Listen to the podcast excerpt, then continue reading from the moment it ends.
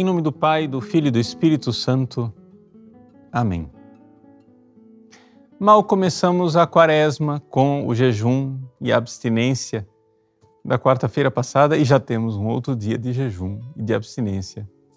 É sexta-feira, a primeira sexta-feira da quaresma.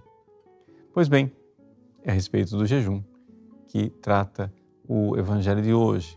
Então seria interessante nós é, meditarmos um pouco sobre a natureza do jejum. A melhor coisa, o melhor aspecto para contemplarmos o jejum é compreender que o jejum é um complemento da oração. Veja, aqui não se trata simplesmente de passar fome.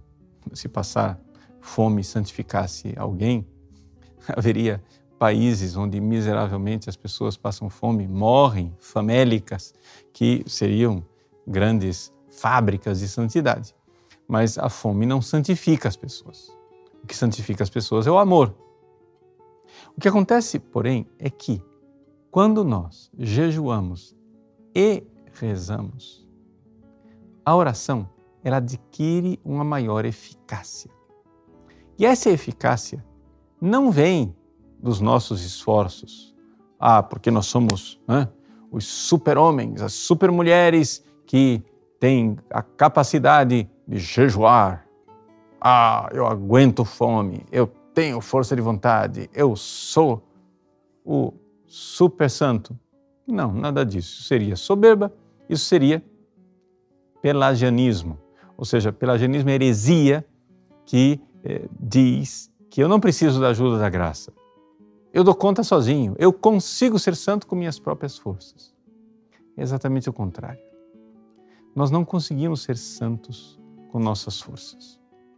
Quem nos dará a santidade é a graça de Deus, e essa graça de Deus, ela precisa ser pedida, suplicada, humildemente na oração. Mas a oração feita em jejum, mesmo que seja um jejum moderado, não precisa ser um jejum total, é?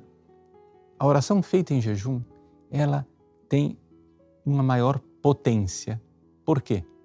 Porque o que de mais importante nós precisamos fazer na oração é parar de atrapalhar Deus. Sim, porque Deus quer nos ajudar. Deus quer nos dar a graça, Deus quer nos dar a capacidade de amar. E para isto, o homem velho, a mulher velha precisa morrer. Eu preciso contrariar as minhas vontades egoístas. Não é possível né, eu dar asas ao amor para que o Espírito Santo sopre em meu coração e eu consiga amar sem de alguma forma eu mortificar o egoísmo que está dentro de mim. A palavra mortificar é o que ela está dizendo: morte e fazer. Fazer morrer algo. Eu tenho que fazer morrer dentro de mim o meu egoísmo. Quantas e quantas vezes, ao invés de ser o servo do Senhor, o escravo do Senhor, eu sou simplesmente o escravo do meu corpo, dos seus caprichos e seus egoísmos. A nossa alma é como se ela fosse é, aquelas famílias que não sabem educar os filhos.